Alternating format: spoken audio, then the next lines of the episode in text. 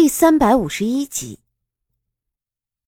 这次我们能够活下来，都是靠着庆王啊！我们给庆王磕个头，感谢庆王的大恩大德呀！我们永远都不会忘记你的。那些百姓乌压压的跪倒了一片。沈炼从那些人当中，并没有看到苏月心，这才反应过来，苏月心是跑了。行了，你们都起来吧，本王这也是尽了自己的职责。沈炼说完，忙不迭的就想往外跑，但是那些百姓对于沈炼的钦佩之情，已经是难以抑制了。他们哪里会那么轻易就放过沈炼？当然是要对着他好一通致谢。直到沈炼脱身的时候，苏月心早就没有了踪影。他瞬间变得有些生气起来。这次出来的时候，是他自己一个人赶过来的。早知道他应该带着追风一起过来，让他看着苏月心才是。现在人都跑了，想找也找不到了。沈炼没有法子，只能无功而返。而等他回到庆王府的时候，追风和薄荷已经是站在庆王府的门口，在等着他呢。王爷，您的身子还没有完全的恢复，怎么能瞒着属下等，偷偷的跑出去呢？率先开口的人是追风。王爷，您到底为什么要出去啊？薄荷也不敢示弱。你们两个这是在质问本王吗？本王是你们的主子，你们竟然敢质问本王，不想干了？沈炼没有找到苏月心，心情本来就不好，现在被这两个人这样质问，沈炼的情绪也已经是完全的爆发了。王爷，属下也是在担心你啊。追风不知道沈炼为什么会觉得烦躁，但是他知道。沈炼是真的生气了，沈炼的面色变得阴沉起来，甚至有些令人恐惧起来。薄荷从来都没有见到沈炼露出这样可怕的神色，心里也有些害怕起来。他握着追风的手，有些紧张。追风低下头，轻轻的拍着薄荷的后背，安慰着他。沈炼看了一眼两人，没有再说话。而是绕开他们，选择了离开。追风和薄荷也不敢再说话，而是眼看着沈炼离开。王爷这是怎么了？我还从来没有见过王爷那样啊！薄荷知道沈炼走出去了好远，身子还有些发抖。太可怕，真是太可怕了！没有了王妃的王爷，简直比以前还要冰冷。冰冷到快要失去人性了。别乱想，王爷兴许只是累了。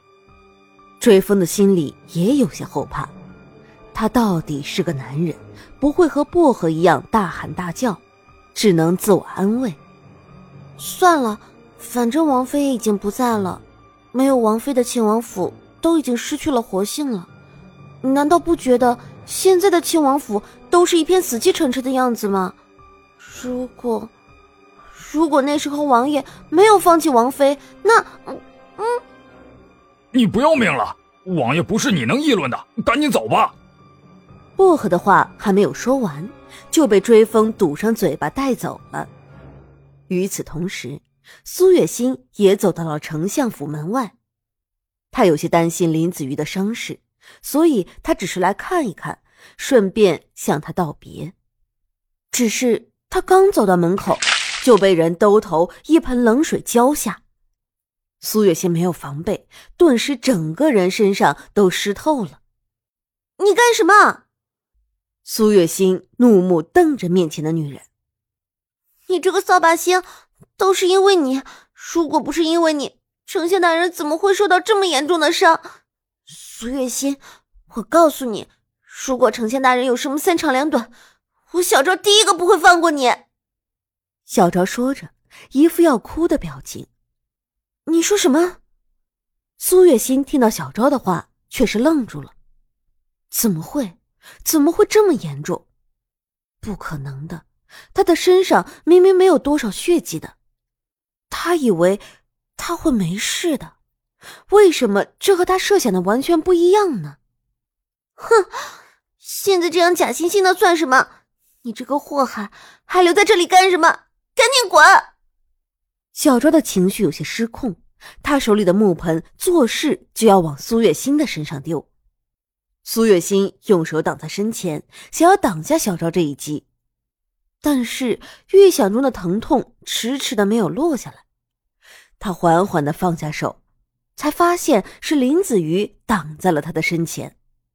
丞相大人，小昭有些无力的垂下手，面上划过一行清泪。这个女人伤你这么深，你为什么要这样护着她？小昭。本相放你出来，不是为了让你赶丫头走的。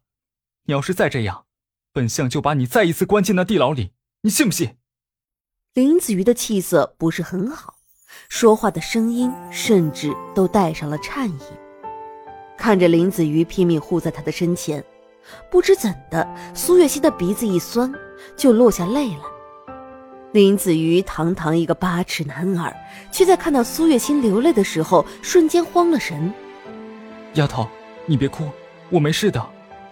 看到林子瑜这副小心翼翼的模样，苏月心的眼泪流得更凶了。你，你为什么总是要对我这么好？他抽抽噎噎的，说的话也是断断续续的。但林子瑜却有些为难了起来。他聪明绝顶。无论什么样的难题，在他的面前都犹如小儿科一般，轻松的就可以解答。但是，在面对着苏月心这个问题的时候，一向聪明的他却不知道该怎么回答了。为什么会对他这么好？因为他喜欢他。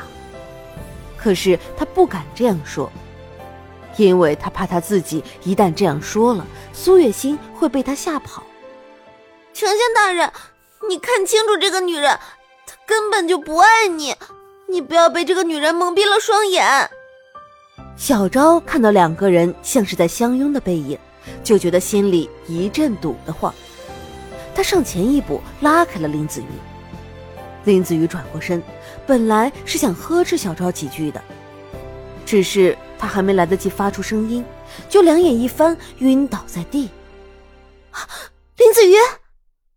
苏月心目眦欲裂的喊，他上前几步抱住了林子瑜的身体，甚至把小昭都给撞开了。你这个女人怎么这么不要脸？明明就不喜欢丞相大人，干嘛还吊着他的心？你滚开，滚啊！小昭使劲的推搡着苏月心，还趁机在他的身上狠狠的掐了几把。苏月心只觉得胳膊上生疼。但是他不愿意放开林子瑜，他替林子瑜把过脉了，他的伤口在胸口，离心脏很近。现在暗器还没能拔下来，因为离心脏实在是太近了，有可能一个拔不好，林子瑜就会死于失血过多。苏月心的手脚一下子变得冰凉起来，甚至连全身的血液都快要凝固起来了。一种名为内疚的情绪在他的胸腔里不断的扩大，渐渐的向四肢百骸延续。都怪他的，如果不是因为他让林子瑜去取雪莲，他就不会受伤，更加不会面临这样的险境。现在更是为了他不顾病体出来找他。